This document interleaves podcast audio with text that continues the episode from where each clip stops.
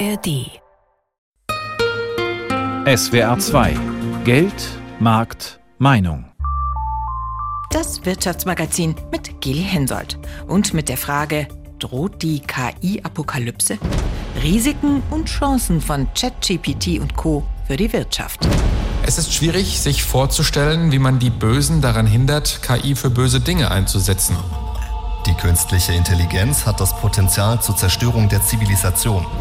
KI-Systeme mit einer Intelligenz, die Menschen Konkurrenz macht, können große Risiken für Gesellschaft und Menschheit bergen. Das Risiko einer Auslöschung durch KI zu entschärfen, sollte eine weltweite Priorität sein, neben anderen Risiken gesellschaftlichen Ausmaßes wie etwa Pandemien und einem Atomkrieg. Ich denke, wenn diese Technologie schief geht, dann kann sie ziemlich schief gehen. Das klingt ja alles ziemlich bedrohlich, was wir da gerade gehört haben. Das waren nachgesprochene Zitate von verschiedenen KI-Pionieren, Elon Musk zum Beispiel oder ChatGPT-Erfinder Sam Altman. Was ist dran an diesen Szenarien und Ängsten? Wird eine Form von künstlicher Intelligenz erst unsere Jobs und dann die Weltherrschaft übernehmen und am Ende die komplette Menschheit vernichten? Ich habe mal ChatGPT gefragt. ChatGPT, wirst du irgendwann die Menschheit auslöschen? Als Key-Modell habe ich keine Absichten oder Fähigkeiten, die Menschheit auszulöschen. Meine Programmierung und meine Aufgaben sind darauf ausgerichtet, den Menschen zu helfen und sie bei verschiedenen Aufgaben und Problemen zu unterstützen. Ich habe keine eigenen Ziele oder Absichten, die über meine Programmierung hinausgehen. Wie gefährlich ist ChatGPT und künstliche Intelligenz? Das ist die Frage, die wir klären wollen in Geldmarkt Meinung. Und wir sprechen darüber, wie solche Technologien unsere Jobs, unser Arbeitsleben und die Wirtschaft insgesamt verändern. Dabei soll es klar auch um Risiken gehen. Aber nicht nur. Denn, kleiner Spoiler, es gibt auch Positives zu KI zu sagen. Was? Dazu später mehr. Starten wir sozusagen mit der Apokalypse. Und die zeichnen ja gerade einige. Technologiemilliardär Elon Musk und andere haben eine Pause bei der Entwicklung von besonders fortgeschrittener künstlicher Intelligenz gefordert. Andere WissenschaftlerInnen und ManagerInnen haben in einer gemeinsamen Warnung die Risiken von KI mit Atomkriegen verglichen. Was ist da dran? Das frage ich jetzt Dr. Tina Klüver, Direktorin des Künstliche Intelligenz Entrepreneurship Zentrums und Mitglied im Zukunftsrat der Bundesregierung. Frau Klüver, was halten Sie denn von solchen Bedrohungsszenarien? Ja, tatsächlich habe ich eine ziemlich klare Meinung zu dieser Panikmache. Ist natürlich auffällig jetzt in den letzten Wochen auch, warum machen ausgerechnet die Menschen, die sich ja mit der Technologie offensichtlich selbst befassen und die auch selber auf den Markt bringen, gerade Warum schlagen die solche Töne an? Ne? Und das ist natürlich auf den ersten Blick ist das irritierend. Aber wenn man mal in die Historie guckt, dann hat jetzt in den letzten Jahren und Jahrzehnten hat Silicon Valley eigentlich eine sehr gute Strategie damit gefahren, diese Allmächtigkeit von bestimmten technologischen Werkzeugen so stark zu untermauern, dass sie quasi den Weltuntergang heraufbeschwören. Das ist aus meiner Sicht ganz klar eine Möglichkeit der Aufmerksamkeit. Da haben wir Leute jetzt sitzen, die diese Unternehmen führen, die werden von Staatschefs auf der ganzen Welt empfangen. Deren Wirksamkeit in dem Thema ist gigantisch. Und das schaffen die gerade dadurch, dass sie uns, also den Rest der Welt, so ein bisschen vor sich hertreiben wie die Schafe und mit dieser Panik erreichen, dass sie selber als die dastehen, die die einzigen sind, denen wir noch trauen können, weil sie diesen Tiger quasi reiten. Es verstellt uns so ein bisschen den pragmatischen Blick auf konkrete Risiken und wie wir sie lösen können. Also wir halten mal fest, es gibt Risiken, aber die heißen eben nicht Weltuntergang? Ja, genau. Und das ist eben die Ebene, auf die wir kommen müssen, ne? dass wir uns da ganz konkret mit beschäftigen. Also jede Technologie kommt mit Chancen und mit Risiken. Und da ist künstliche Intelligenz auch keine Ausnahme, aber sie ist aus meiner Sicht auch nicht deutlich risikoreicher als andere Technologien. Und wir haben es hier wiederum mit einem Werkzeug zu tun. Und das Entscheidende bei einem Werkzeug ist, wer setzt es ein und für welchen Zweck. Ich kann also einen Algorithmus benutzen, um eine militärische Drohne zu fliegen. Ich kann aber den, genau den gleichen Algorithmus auch benutzen, um eine computergesteuerte Operation durchzuführen. Vielleicht klingt es jetzt ein bisschen pathetisch, aber die Frage ist doch, wie stellen wir sicher, dass KI eben nur so angewendet wird, dass die Menschheit Nutzen davon hat? Es kommt maßgeblich darauf an, mit welchen Motivationen so ein Werkzeug eingesetzt wird. Also einen Hammer kann ich nehmen, um damit Nagel in die Wand zu schlagen oder ich kann ihn nehmen, um meinem Nachbarn den Kopf einzuschlagen. Jetzt ist die Frage, verbieten wir jetzt den Hammer? Und tatsächlich ist es so, es gibt natürlich Einsatzzwecke für den Hammer oder für die KI, die wir nicht wollen. Und diese Einsatzzwecke, da müssen wir jetzt genau hingucken. Zum einen, einige von denen können wir schon erahnen, dass wir sie nicht haben wollen, sowas wie Einsatz in der Cyberkriminalität etc. Andere werden wir auch erst noch erfahren. Das heißt also wachsam bleiben, ohne Panik zu machen. Was denken Sie denn, wohin werden diese neuen Technologien sich jetzt erstmal hinentwickeln? Was ich glaube, was wir auf jeden Fall sehen werden, sind eher Werkzeuge, die jetzt eingebaut werden in die Arbeitsgeräte, also in Software, die wir jetzt schon benutzen, wenn wir klassischerweise Bürotätigkeiten machen wenn wir Texte schreiben, wenn wir Bilder machen, wenn wir Präsentationen erstellen, wenn wir eine Tabellenkalkulation haben. Da werden wir diese Werkzeuge einbauen. Da wird es hinlaufen, aber das ist nicht im Ansatz so spektakulär, wie wir uns das jetzt alles ausmalen. Ne? Es ist großartig und es wird uns gut unterstützen, aber es hat keine disruptive Kraft auf die Menschheit oder sowas, auf unsere Spezies als Mensch. Sagt Tina Klöver, Mitglied im Zukunftsrat der Bundesregierung. Sie warnt vor Panikmache im Umgang mit der künstlichen Intelligenz.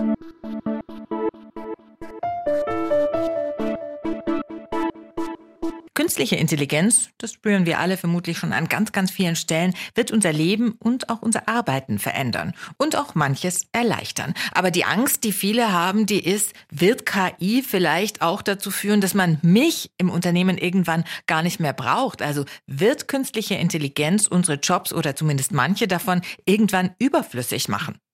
Nach einer Studie des Investmentbanking-Unternehmens Goldman Sachs könnten Tools wie ChatGPT weltweit 300 Millionen Vollzeitarbeitsplätze gefährden. Wirklich? Darüber spreche ich mit Professorin Johanna Wenkebach, der wissenschaftlichen Direktorin des Hugo Sinsheimer Instituts für Arbeits- und Sozialrecht der Hans-Böckler Stiftung. Frau Professorin Wenkebach, was halten Sie von Zahlen wie denen aus der Studie von Goldman Sachs, nach denen KI eben massenhaft Jobs gefährdet? Also diese Zahlen sind mit großer Vorsicht zu genießen, denn wie genau ein Arbeitskontext ist, und welche Anteile von Arbeit durch solche Technologien ersetzt werden kann, das kann man aus den Daten gar nicht herausziehen. Und wie groß sozusagen dann der Anteil von zum Beispiel bestimmten Berufen sein wird oder Tätigkeitsfeldern, der womöglich irgendwann ersetzt werden kann, kann man auch deshalb nicht prognostizieren, weil zum Beispiel auch die Technik sich ja noch weiterentwickelt und das natürlich den Anteil verändert. Also zum einen Vorsicht bei diesen Zahlen und zum anderen da wird ja auch ein Hype geschaffen, der zum einen KI als Instrument überhöht, zum anderen Dystopien schafft, die auch in ferner Zukunft liegen und ablenken von den ganz konkreten Gefahren und Risiken für Beschäftigte, die sich jetzt schon im Arbeitsalltag ganz konkret stellen. Also um unsere Arbeitsplätze, unsere Jobs müssen wir erstmal zumindest also nicht fürchten. Aber klar, trotzdem birgt KI auch Risiken. Welche denn? Zum Beispiel, dass die Technik eingesetzt wird, um Beschäftigte sehr engmaschig zu kontrollieren, zu überwachen, daraus dann negative Konsequenzen abzuleiten. Da bestehen durch die Technik enorme Diskriminierungsrisiken. Das heißt, wir müssten uns zum Beispiel damit befassen, wie kriegt man eine gerechte, also auch neutrale, diskriminierungsfreie Technologie hin. Und das sind ähm, Fragen, die jetzt schon von großer Bedeutung sind. Und ganz wichtig ist eben auch die Frage, wie transparent ist die Technologie, die in Betrieben und Unternehmen jetzt schon eingesetzt wird, zum Beispiel für Interessenvertretungen, die ja versuchen, Arbeitnehmerinnenrechte und Datenschutz beispielsweise, Arbeitsschutz durchzusetzen. Dazu braucht es natürlich Informationen darüber, was die Technik eigentlich kann zum Beispiel. Und die dann einzufordern, das ist eben auch eine Aufgabe von Interessenvertretungen, also von Personal und von Betriebsräten. Aber jetzt schauen wir doch nochmal auf die positiven Seiten von diesen neuen Technologien. Denn die gibt's ja auch. Also wie werden denn wir alle, also die Beschäftigten in den Unternehmen auch von ChatGPT und künstlicher Intelligenz profitieren? Also die große Hoffnung, die sich sicherlich auch für Beschäftigte damit verbindet, ist, dass sie entlastet werden von bestimmten, vielleicht auch blöden Aufgaben Aber ähm, das wird eben kein Automatismus sein, dass diese Effizienz- und Produktivitätsgewinne Beschäftigten zugutekommen, sondern es sind Verteilungsfragen, die jetzt beantwortet werden müssen. Und wenn es richtig gut läuft, und ich forsche ja beispielsweise auch zur Vier-Tage-Woche, zur Arbeitszeit, sehe ich schon eine positive Hoffnung in der Aussicht darauf, dass man sagen kann, weniger Arbeit. Warum nicht? Lasst uns doch die guten Ideen nutzen, um zu fragen, was wäre denn eine gute Arbeitswelt der Zukunft? Aber äh, geschenkt wird das sicherlich den Beschäftigten nicht werden. Sagt Johanna Wenkebach von der Hans-Böckler-Stiftung. Künstliche Intelligenz so nutzen, dass wir alle davon profitieren, aber gleichzeitig auch dafür sorgen, dass sie innerhalb bestimmter Regeln eingesetzt wird. Das ist auch das Ziel der Europäischen Union. Diese Woche hat sich das Europäische Parlament mit dem Thema beschäftigt. Unser Korrespondent in Brüssel, Stefan Überbach, fasst das Ergebnis zusammen. Von einer historischen Entscheidung war diese Woche in Straßburg die Rede. Wir sind dabei, Geschichte zu schreiben, sagte der rumänische Liberale Dragos Tudorace, nachdem das Europäische Parlament mit großer Mehrheit für den sogenannten AI-Act gestimmt hatte, das Gesetz zur Regulierung künstlicher Intelligenz. Wir gestalten die weltweite Entwicklung dieser neuen Technologie und lenken sie in die richtige Richtung, mit dem Menschen und seinen Interessen im Zentrum. Es ist weltweit der erste Versuch, den Wildwuchs bei der künstlichen Intelligenz mit gesetzlichen Leitplanken einzuhegen. Das Europaparlament gibt damit ein großes Versprechen. Bürgerinnen und Bürger, Unternehmen und Behörden sollen von den Chancen der KI profitieren und sich gleichzeitig darauf verlassen können, dass die Risiken rechtzeitig erkannt werden. Anders gesagt, die Menschen sollen Vertrauen in die Technik haben und Zutrauen in die Aufsicht. Eva Maidel, Christdemokratin aus Bulgarien. It is about asking ourselves the big wir müssen uns die große Frage stellen, in welcher Welt wir leben wollen. Für mich ist die Antwort klar. Ich will eine Gesellschaft, in der KI unsere Demokratie stärkt und sie nicht untergräbt. KI-Systeme sollen in verschiedene Risikoklassen eingeteilt werden. Je größer die mögliche Bedrohung, desto strenger die Regeln. Wenn etwa eine KI Paul McCartney dabei hilft, neue Beatles-Musik zu schreiben, dürfte die Gefahr überschaubar sein. Wenn aber Maschinen über Menschen entscheiden sollen, ist das ganz anders. Etwa wenn es darum geht, wer eine Krankenversicherung abschließen darf, wer bei der Bank einen Kredit bekommt oder wen die Polizei ins Visier nimmt. Besonders riskante Anwendungen will das EU-Parlament deshalb verbieten, etwa das sogenannte Social Scoring, die Bewertung des Menschen nach seinem Sozialverhalten. Vor allem aber soll es keine biometrische Massenüberwachung in Echtzeit geben, so wie das China bereits praktiziert. Timo Wirken, Rechtsexperte der Europa-SPD. Es ist natürlich sehr gefährlich, wenn zum Beispiel eine KI behauptet, ein Mensch plant jetzt gerade einen Anschlag oder er trägt ein Messer und in Wirklichkeit ist das vielleicht, weiß ich nicht, eine Küchenrolle oder was er gerade dabei hat. Und da wird dann jemand durch eine falsche Entscheidung eines Algorithmus kriminalisiert und genau deswegen ist die Technologie an diesen Stellen auch so gefährlich und muss ausgeschlossen sein. Der Europäischen Volkspartei, zu der auch CDU und CSU gehören, gehen die Einschränkungen gerade mit Blick auf den Einsatz bei der Verbrechensbekämpfung dagegen zu weit. CDU-Digitalexperte Axel Voss. Wir hätten uns gewünscht, dass man äh, bei den KI-Modellen oder Anwendungsfällen auch vermisste Kinder mit ähm, erkennen kann, dass wir terroristische Akte auch durch KI besser erkennen können und dass wir am Ende auch schwerwiegende Kriminalität damit angehen können. Die Mehrheit im Parlament lehnt das aber ab. Ausnahmen gibt es bei Ermittlungen zu Straftaten wie Terrorismus oder Kindesmissbrauch. Da kann KI im Einzelfall mit richterlicher Zustimmung zur Auswertung der gesammelten Datensätze zum Einsatz kommen. Als besondere Herausforderung sieht die EU den Schutz demokratischer Wahlen. Immer mehr junge Leute holen sich ihre Informationen nämlich vor allem aus dem Internet. Um Desinformationskampagnen einzudämmen, sollen sogenannte Deepfakes, also gefälschte Fotos, Filme oder Sprachaufnahmen demnächst mit einer Art digitalem Wasserzeichen versehen werden, damit von KI erzeugte Inhalte auch als solche erkennbar sind. Svenja Hahn, die Digitalexpertin der FDP, hält das europäische KI-Gesetz für einen insgesamt guten Kompromiss zwischen dem Schutz der Bürgerrechte, der öffentlichen Sicherheit und den Marktchancen für europäische Hightech-Firmen. Unser Ziel muss da sein, dass wir KI Made in Europe haben, dass wir selber entwickeln, selber forschen und nicht nur kopieren. Und dafür, glaube ich, haben wir eine Chance mit diesem KI-Gesetz, weil wenn wir es schaffen, Leitlinien zu setzen zu einer demokratischen Anwendung, zu einer Sicherung von Qualität von Daten zum Beispiel, dann ist das ein Wettbewerbsvorteil. Wie immer in Europa gilt aber auch hier, nach der Einigung ist vor den Verhandlungen. Das Europaparlament muss sich nämlich jetzt mit den Vertretern der Mitgliedstaaten und der EU-Kommission auf eine gemeinsame Linie verständigen. In Straßburg hieß es, wenn alles gut läuft, ist das bis Jahresende zu machen. Auf jeden Fall aber soll der Kompromiss vor der Europawahl im nächsten Juni unter Dach und Fach sein. Künstliche Intelligenz. Eines der Themen, das nicht nur die Politik, sondern uns alle jetzt und wohl auch in Zukunft massiv beschäftigen wird. Keine Frage, wir alle müssen uns mit den neuen Technologien auseinandersetzen. Denn nur wenn wir, also die Beschäftigten in den Betrieben und Unternehmen, über KI und die Möglichkeiten informiert sind, können wir sie auch nutzen. Und nur dann profitieren auch die Unternehmen davon. Der Technologiekonzern Bosch hat bereits 2019 ein KI-Trainingsprogramm aufgelegt und bis heute rund 30.000 Mitarbeitende weltweit geschult. SWR-Wirtschaftsredakteur Christoph Geismeier berichtet. Die Chancen durch künstliche Intelligenz sind für die Unternehmen riesig. Dabei ist der Einsatz für die Firmen oft vergleichsweise gering.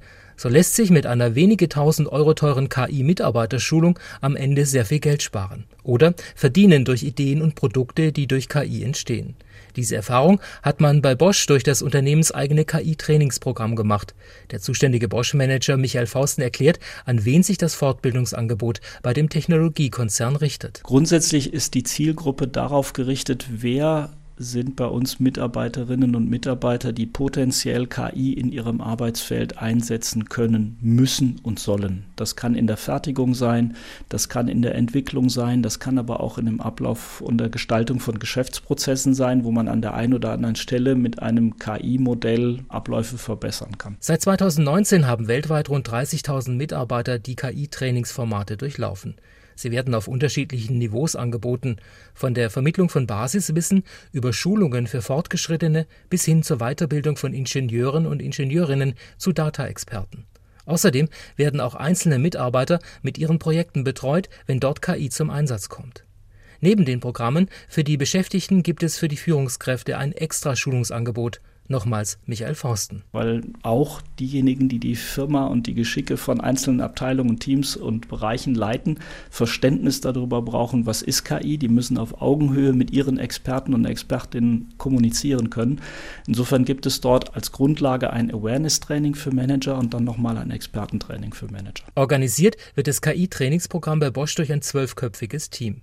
Für die Weltregionen, in denen Bosch vertreten ist, bildet dieses Zentralteam weitere Schulungskräfte für für den Vororteinsatz aus. Zudem gibt es Online-Kurse zur KI-Weiterbildung. Nach Angaben von Bosch lohnt sich das Programm. Ein Beispiel, das KI-Trainingsprogramm auf Expertenlevel kostet je Mitarbeiter rund 30.000 Euro. Demgegenüber, so sagt Bosch, stehen im Schnitt Einsparungen von rund 300.000 Euro.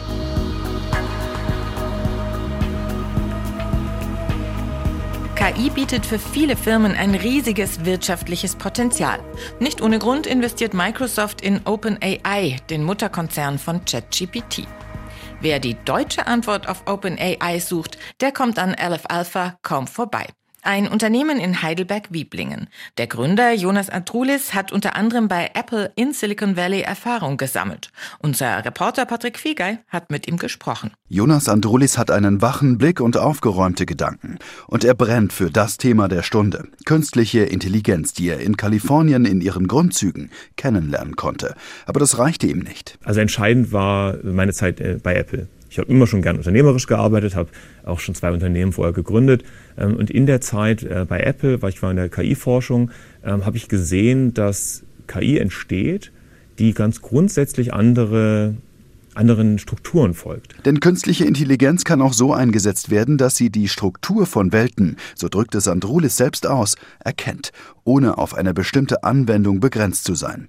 KI lernt dann selbstständig, sich zurechtzufinden, nicht an sich selbst, sondern über Muster. Und es ist extrem erstaunlich, was das alleine schon bewirkt. Das war eine der großen Überraschungen, dass alleine durch so ein Mustererkennung und Muster wiederholen Dinge möglich werden, wie auf recht komplexe Fragen richtige Antworten geben. Darf man aber nicht verwechseln, nur weil ähm, das eben so wirkt, als sei da eine Intelligenz dahinter, die dem Menschen ähnelt, ist das nicht der Fall. Diese Grenzziehung schwingt in den Aussagen von Andrulis immer mit. KI birgt für ihn nicht primär eine Gefahr. Ähm, ethische Gefahren direkt sehe ich nicht. Ja, jede Technologie kann, kann falsch laufen.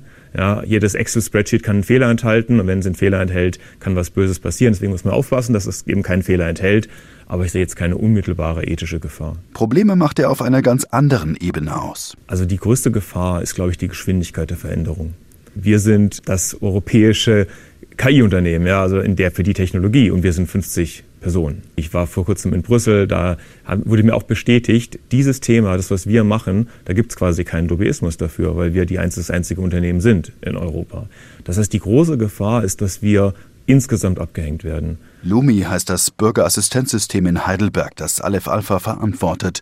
Wann wird mein Papiermüll abgeholt? Wie viel kostet die Hundesteuer? Solche Fragen werden von der künstlichen Intelligenz beantwortet. Ein Chatbot übernimmt. Für die passende Antwort greift Lumi auf Informationen aus der Stadtverwaltung zurück.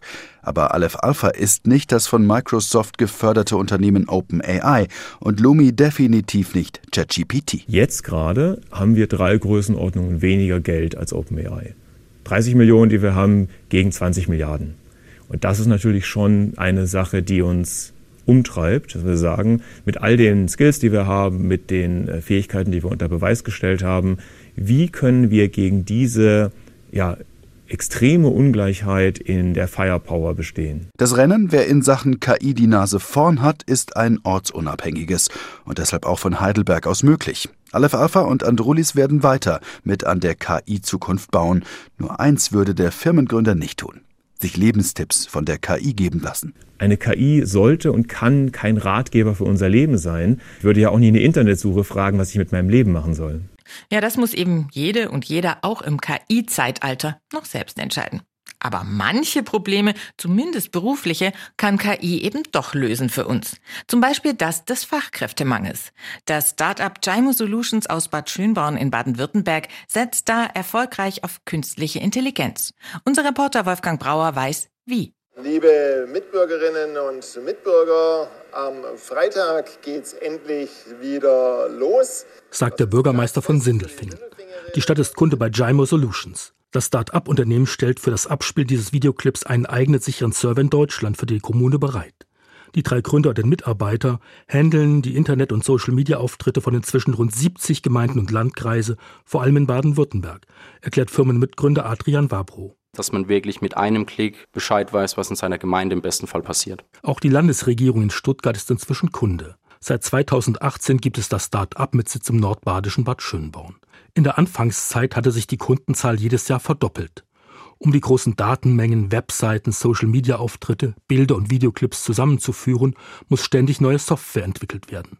Dabei hilft den jungen Firmengründern wie dem 31-jährigen Kevin Horn seit Anfang des Jahres auch ChatGPT. Wir benutzen natürlich ähm, ChatGPT dann in der Entwicklung. Also wir programmieren ja die Software selbst, das heißt wir schreiben sehr viel Code und das ist natürlich eine super Hilfe oder ein super Partner auch. Das heißt, man hat einen Fehler im Code, aber man weiß nicht genau, wo ist jetzt der Fehler und da spart man sich eben eine Menge Zeit, weil man nicht selber nach dem Fehler suchen muss. Kevin Horn bringt das enorme Zeitersparnis. Man kann da bis zu 50 bis 60, 70 Prozent an Zeit rausholen, wo man sich quasi spart, weil ChatGPT den Code für einen schreibt. Obwohl die Entwickler von JMO Solutions die künstliche Intelligenz erst seit ein paar Monaten anwenden, haben sie dank ihrer Hilfe schon jetzt alle Jahresziele beim Programmieren erreicht. Außerdem ergeben sich für die Kunden jetzt völlig neue Möglichkeiten, ergänzt Adrian Wabro kann mal ein, zwei Beispiele nennen. Das ist zum Beispiel eines, bei dem wir eben die KI dafür nutzen, um wirklich Tageszusammenfassungen für alle unsere Kunden anzufertigen. Kann man sich so vorstellen, wenn ich dann eben auf das Profil von der Gemeinde Bad Schönborn gehe, dann bekomme ich auf einen Klick wirklich in zehn Sätzen eine Zusammenfassung, was den ganzen Tag oder die ganze Woche passiert ist, ohne dass ich mir 100 Beiträge durchlesen muss. Dafür hätte JMO Solutions zusätzliche Mitarbeiter einstellen müssen, aber der Markt für Softwareentwickler ist leergefegt. Außerdem die finanziellen Mittel als Startup, die sind natürlich in so einer Branche ganz schwierig, gerade wenn man ohne Investoren und ähnliches startet. Und da wussten wir, um uns weiterzuentwickeln, brauchen wir einen Mitarbeiter oder zwei, aber wir können uns das eigentlich gar nicht leisten, das Risiko einzugehen. Doch diese beiden Probleme wurden mit Hilfe von ChatGPT innerhalb kürzester Zeit gelöst. ChatGPT ist unser fünfter Mitarbeiter sozusagen. Ist keine Lösung für alles, aber wirklich eine Assistenz, das ist traumhaft. Ja. Und das für ganz wenig Geld. Wir zahlen für den Premium-Zugang 20 Dollar pro Mitarbeiter. Wir haben vier Zugänge, heißt das Ganze kostet uns 80 Dollar im Monat und das war's. Und das war Geldmarktmeinung zur Frage, droht die KI-Apokalypse? Risiken und Chancen von ChatGPT und Co. für die Wirtschaft. Ich bin Geli Hensoldt. Danke fürs Zuhören.